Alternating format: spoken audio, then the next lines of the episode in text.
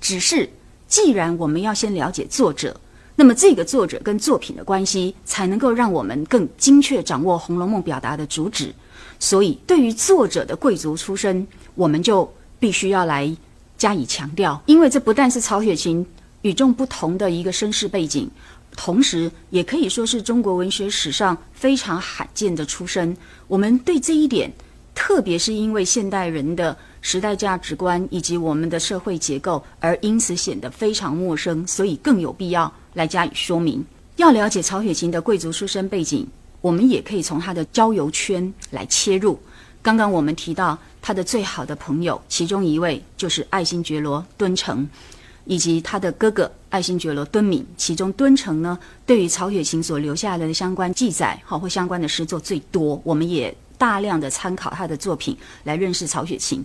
那么从敦诚的姓氏爱新觉罗就可以了解，他百分之百是满清的宗室后裔。他是。清太祖努尔哈赤十二子阿济格的六世孙，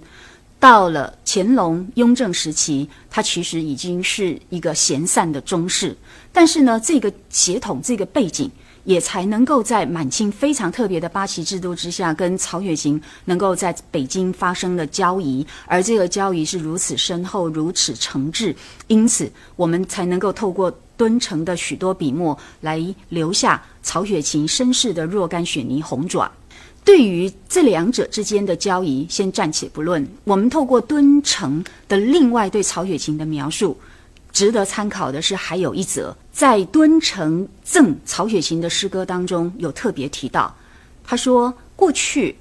杜甫曾经用曹操。作为当时一流画家曹霸的祖先，他用了这个典故说：“曾曰魏武之子孙，那么君又吾乃将军后。”这个“君”指的是曹雪芹，意思是说，如果曹霸唐代的曹霸是魏武的子孙，那么曹雪芹你也更就是将军的后裔。换句话说，这里面呢，为曹雪芹的血统直接往上追溯到曹操，这当然不只是一般。泛泛的一种文人的美称，也不是从曹的这个姓氏所做的一般性的联想。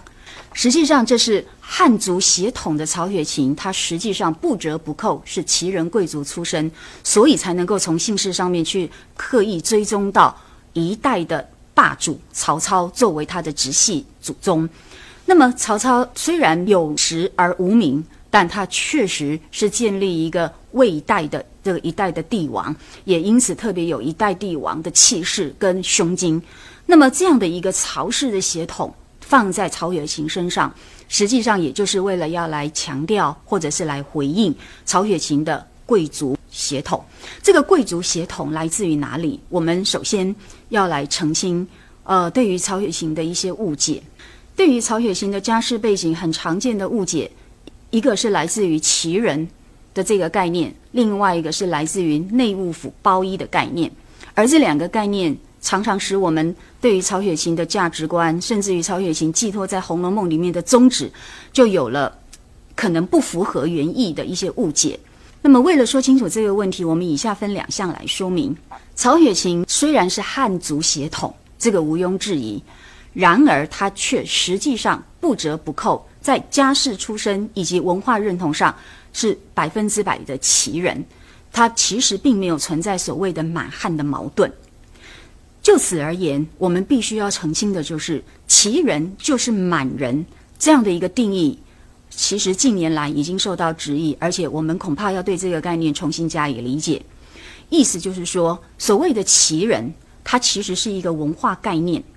而满人则是血统概念。意思是说，旗人他其实包含了满人、汉人、蒙古人，甚至韩国人在内。他是把很多个血统那么汇集在一起，然后在一个旗人文化底下形成一个整体。其中并不严格区分不同的血统来源。但是满人很明显，他就是从血统上面来定义，来自于东北的那个满族人。但是满族其实只是旗人中的一种，旗人可以含瓜，能够容纳。更多元的族裔，而共同成就一个旗人文化。所以实际上来说，加入八旗的蒙古族、汉族和其他族，他们都同样受到八旗制制度的束缚。在政治地位和经济待遇基本上是一致的。尤其他们在长期的征战和生活当中，他们的生活习惯、语言使用，乃至于心理状态各方面，跟八旗满洲也大体相同。所以，在北京的满族中呢，过去有一句非常有名的谚语，那就是“不分满汉，但问民旗”，意思就是说。我们在旗人的世界里是不分满族跟汉族的，那么真正的差别在哪里？是你是旗人还是非旗人的一般平民？所以把这个问题如果厘清之后呢，我们就会发现曹雪芹的汉族血统跟他作为一个旗人，事实上是完全并不矛盾，而且是可以彼此很和谐的共同存在他的身上，而因此他并没有必要一定要用汉族来反对。满足，而因此当然也没有所谓反清复明或者是要对抗满清政权的意味存在。这是一个我们一定要厘清的第一个重大问题。那么为什么会造成这个现象？除了满清的这个独特的八旗制度是有这样融合族群的现象之外，那么曹雪芹的家世背景也同时早就融合在这个八旗制度里。所以我们来追踪一下曹雪芹过去的家世背景。那么曹家入八旗的时间很长。到曹雪芹出生的时候，已经有百余年的历史。这个百余年的历史，我们在阅读《红楼梦》的时候，应该会觉得非常熟悉。从第五回的荣宁二公的嘱托，到七十七回《红楼梦》里面提到贾母那边藏着一个上好的人参，可是也都经过了百年，百年的家族摇摇欲坠，所以宁荣二公要。拜托警幻仙子来度化他唯一可以继承家业的子孙贾宝玉，而那个上了百年的人参，那么却因为呃时间的摧枯拉朽，以至于金玉其外而败絮其内，再也没有效力，没有药性之力。这都在在说明，这个是一个百年家族的现代实况，而这个其实也是曹家他们进入到这个满清的这个政治系统里面来的一个真实的写照。那么，所以曹雪芹出生之后，曹家入旗的时间已经有长达百年。那么，在旗人刚刚我们所说的统一的概念之下，它确实不存在满汉之别的这个问题。更精确的来说，曹雪芹的祖先最早是明代的曹俊，他在辽东的时候呢，以军功发迹，从此之后子孙繁盛，其实是一个豪门巨族。后羿以文武功名显耀一世，其实是一个非常庞大而成功的大家族。到了明末清初，那么清军攻陷了沈阳，曹雪芹的五世祖曹袭远以及他的儿子，也就是曹雪芹的四世祖曹振彦，因为兵败，所以就归附了清朝。这个归附的举动，使得曹家随着满清入关，形成了所谓的从龙入关。那么，也就是随着中央权力。而一起进入到一个新的领域、新的国土，那么在这样的集权中央之下，它属于这个中央权力所统辖的正白旗，那么也就是所谓的内务府包衣旗人。现在我们出现了第二个对于曹家家世背景理解上面的第二个容易导致的错误，那就是所谓的内务府包衣旗人究竟是一个怎样的处境、一个怎样的身份，以至于这个正白旗。作为内务府包衣，他事实上在朝廷的地位，对他们的心理、对他们的未来的事业成功发展，以及对于他们的这个人生规划，到底会有些什么样不同的影响吗？这个都是我们必须要对所谓的内务府包衣起人要有一个进一步的认识，而且恐怕要扭转我们长期以来的重大误解。我们先来认识什么叫做内务府。内务府是掌管皇室的机构。也就是呢，住在紫禁城里面的所有皇室成员的一个机构，可想而知，这个机构其实就跟皇帝非常密切的关系，它跟一般的八旗绝对不同。那么，了解了内务府的特殊功能之后，以及它特殊的定位之后，接着要再来了解什么叫做包衣。什么叫包衣？包衣是一个满族语的音译，用拼音文字来表达是 b o o i。那音译为包衣，实际上它的意思就是家的，或者是家人，或者是指的就是某人的私属的意思。那么这个包衣，事实上呢，它归八旗所有。可是这个八旗呢，在康熙时期经历过一个很重大的改革，就是上三旗与下五旗分治。上三旗由皇帝亲自统属，而下五旗呢，就由王公贵族统领。那么上三旗在帝王的亲自统领之下，那么这无形中就确立了皇帝的更集权的一个权力表示。那么这么一来，上三旗跟下五旗的分治就形成一个现象。那每一个旗所管辖的包衣，也就是所谓的家里的人，由他们所统管的那些人，也就分为